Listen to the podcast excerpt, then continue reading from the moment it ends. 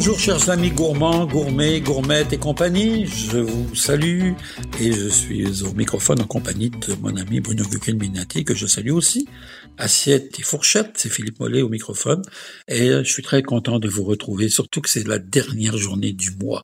Le 28 février, ça, ça annonce le printemps si vous saviez comment ça annonce le printemps. On voit déjà, on commence à voir que les arbres se creusent. Moi, j'ai des érables qui commencent à se creuser autour tranquillement, euh, pas vite, mais ça commence.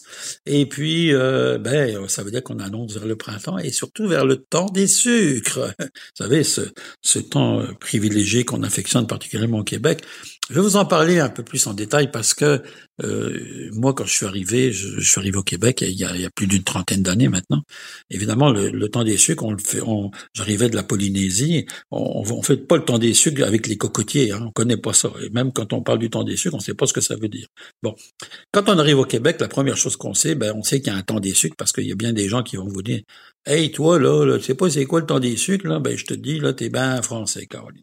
Bon, eh ben le temps des sucres, c'est quand même une période de l'année qui est synonyme aussi de résurrection de la terre, du, printemps. Et, qu'est-ce qui se passe, c'est qu'on arrive avec d'une température négative la nuit et une température positive dans la journée qui va de 4 à 8 degrés et qui permet à la sève des érables de monter pour aller évidemment jusque dans les feuilles par la suite qui vont se sortir et développer avec des bourgeons.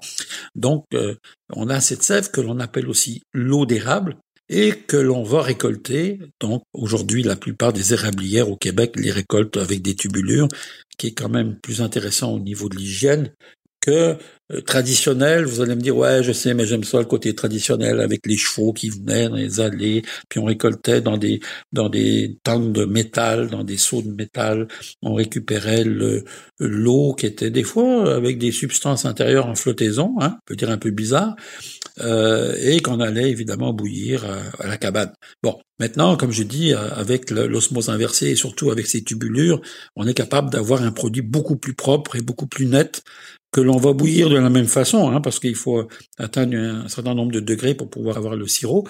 Et on obtient en général, il y a trois types de sirop qui vont du plus clair au plus foncé et qui vont euh, changer au, au, fur et à mesure de, l'évolution du printemps. Donc on commence toujours par un sirop plus clair, puis ensuite on va vers un sirop médium et on finit avec un sirop plus foncé. Quand votre sirop plus foncé commence à goûter ce qu'on appelle qui goûte le bourgeon, la Fédération des producteurs acéricoles le, classe comme un produit déclassé, en fait, le déclasse. Il n'a pas l'acceptation de pouvoir travailler, de pouvoir être présenté au public. Par contre, vous pouvez le retrouver comme un produit professionnel. Ce qui veut dire que les professionnels peuvent acheter éventuellement ce sirop pour en faire la transformation alimentaire en biscuiterie, euh, boulangerie, choses comme ça, mais pas pour le consommer directement. Pas parce qu'il est mauvais, parce qu'il goûte, euh, il goûte cet effet de qu'on appelle de branches, de feuilles, un peu comme on verrait avec l'huile d'olive des fois quand euh, l'huile d'olive est déclassée, ça fait un peu ça. Donc il y a euh, ces, ces, sirops et souvent il m'est arrivé de par discuter avec des puristes hein, qui disaient ah ben moi le meilleur sirop c'est quand ça goûte là, quand c'est foncé là, quand ça goûte. Ben c'est pas toujours la, la meilleure qualité. Et un sirop va avoir une application pour différents usages en cuisine. Notamment, moi, je vais utiliser un sirop plus clair, par exemple, pour faire des sauces légères, une vinaigrette, une mayonnaise, euh, que je veux légèrement à peine acidulée et sucrée. Donc, cette petite touche, euh, vous verrez quand vous faites-vous un jour, faites-vous plaisir, faites-vous une mayonnaise avec un avec un sirop d'érable, huile d'olive et puis ajoutez un peu d'estragon dedans et euh, servez-la avec des asperges. Vous allez voir, c'est un pur régal, vraiment exceptionnel. Donc, il y a euh, ce temps que l'on appelle ce temps des cabanes. Et aussi une chose que je vais vous dire, vous savez, les gens m'écrivent durant le temps des cabanes et ils me disent toujours Ah, peux-tu nous suggérer une cabane artisanale? Ben, je vais vous décevoir, mais il y en a de moins en moins des cabanes artisanales parce qu'elles disparaissent. Et souvent, ce sont des, des, usines presque, on va dire, ou des, des, des grosses, des grosses entreprises euh, qui servent pas toujours ce qu'il y a le meilleur au niveau. C'est pas une belle image nécessairement pour la cabane à sucre. Moi, je dis, faites-vous là, faites-vous là cette cabane à la maison. Vous êtes capable de vous faire une cabane à sucre à la maison, d'inviter une dizaine d'amis. Bon, vous achetez, euh, vous achetez votre sirop, euh, vous faites, il y, a, y, a, de la neige, vous faites de la tire euh, sur la neige, mais vous faites aussi des spécialités que vous pouvez faire. Si vous allez sur le site de la Fédération des producteurs acéricoles, vous allez voir qu'il y a une multitude de recettes que vous pouvez euh, vous procurer pour faire des côtes levées, pour faire un jambon, pour faire euh, euh, toutes sortes de préparations, hein, même des tourtières. Il y, a, vraiment beaucoup de préparations que vous pouvez faire et vous faire une cabane qui a de l'allure. Alors, je vous le recommande parce que souvent vous serez moins déçu que si vous allez dans, si vous allez dans une cabane où le jambon est plein de tirailles, comme on dit, le sirop est pas, pas ce qu'il y a de mieux. Puis bon, vous attendez la fin avec les enfants pour leur faire plaisir, puis aller faire la tire sur la neige, d'accord. Enfin, on va pas juste dans une cabane pour ça. Si vous avez par contre la chance d'avoir une cabane familiale ou avec des amis, que vous connaissez, puis que là, ben, on peut vous faire le repas traditionnel avec les vrais bines maison, avec les oreilles de Christ maison, avec tout ce qu'il faut faire. Ça, allez-y en courant, parce que c'est encore la vraie tradition. Mais autrement, vous êtes quasiment mieux de le faire à la maison, ce que je vous encourage à faire. Alors, commencez à passer un bon temps des sucres, et puis, euh, moi maintenant, je vais vous parler d'un chef que j'ai découvert il y a, il y a quand même une vingtaine d'années, qui est un chef un peu particulier. Il s'appelle Olivier Perret. Il est d'origine bourguignonne, mais il a vécu beaucoup aux États-Unis. Il a travaillé pour la chaîne Sofitel. Il a travaillé à Chicago. Je l'ai connu à Washington. Je l'avais rencontré à Washington à une ou deux reprises. Et puis il est arrivé à Montréal au Sofitel, donc euh, le restaurant Le Renoir.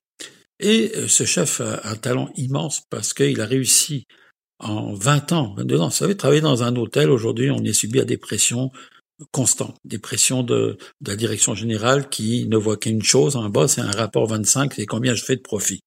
Ben lui, il a réussi à, à tenir son restaurant comme un des meilleurs restaurants d'hôtel et, et restaurant tout court de la ville de Montréal, donc on y mange fort bien euh, dans une ambiance et il a réussi à garder euh, ce style de restauration qu'on avait dans le temps dans les grands hôtels.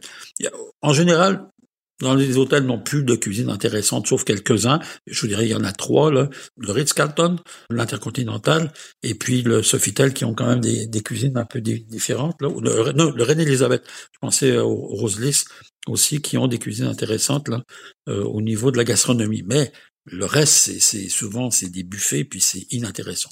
Olivier Perret, a réussi, lui, à rendre la chose pérenne, donc, péré, pérenne, hein, vous, je sais pas si vous la voyez, bon, a réussi à garder, à conserver depuis 22 euh, ans euh, une cuisine vraiment exceptionnelle. Olivier aussi a un problème, il a en permanence, il a ce qu'on appelle une leucémie chronique, donc il doit faire constamment attention à sa santé.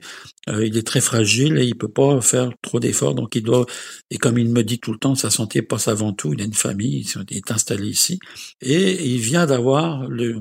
pourquoi je parle de lui aujourd'hui? Parce que il vient de recevoir des grands honneurs de la compagnie Air France, qui vient de le nommer avec 17 chefs dans le monde comme un des ambassadeurs pour les lignes Air France du Canada et qui vont en Europe, qui vont aussi à l'intérieur du Canada. Et ça, c'est magnifique pour le Canada parce qu'Olivier est quelqu'un qui utilise des produits d'ici.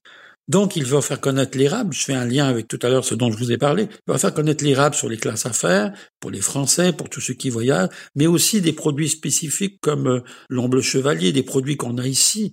Et ça, c'est un bénéfice pour nous d'avoir un, porte-parole, un étendard comme Olivier Perret qui arrive à faire connaître la gastronomie québécoise sur les vols d'une grande compagnie aérienne en classe affaires. Et ça, c'est fabuleux. Il va aussi, il s'adonne aussi lui aussi à la cuisine végétarienne puisqu'on lui demande aussi de préparer et comme les autres chefs de plus en plus des cuisines un peu adaptées. Alors coup de chapeau Olivier Perret, si vous voulez le rencontrer, ben, allez au Sofitel et restaurant Le Renoir, puis vous pourrez lui parler. En terminant, puisque vous avez été sage tout ce mois, vous m'avez écouté, je vous propose de découvrir la fleur de sel. Qu'est-ce que c'est que la fleur de sel? Eh ben non, ce n'est pas une fleur que vous allez trouver au jardin botanique ou chez le fleuriste. C'est tout simplement du sel que l'on récupère dans les marais salants juste certains jours et certains mois de l'année. C'est la conjoncture du soleil et du vent qui va faire croûter les marais salants qui sont très peu profonds hein, et qui va faire croûter sur le dessus cette espèce de crème. Si on la récupère pas dans les trois heures qui suivent, elle coule et elle devient du gros sel. Donc il faut vraiment la récupérer et c'est ce qu'on appelle l'or blanc. On avait l'or blanc tout à l'heure en parlant de l'érable, maintenant on a l'or blanc en parlant du sel. Ça va vous donner un sel très subtil, très fin, très euh, gastronomique que l'on met sur les pommes de terre, que l'on met en finale. Vous n'allez pas saler vos pâtes avec ça dans la cuisson de l'eau, là. Mettez pas ça. Ça, c'est un sel qu'on utilise en finale, tout simplement, et qui va faire ressortir le goût. Alors voilà ce qu'est la fleur de sel. On en trouve partout maintenant dans tous les magasins.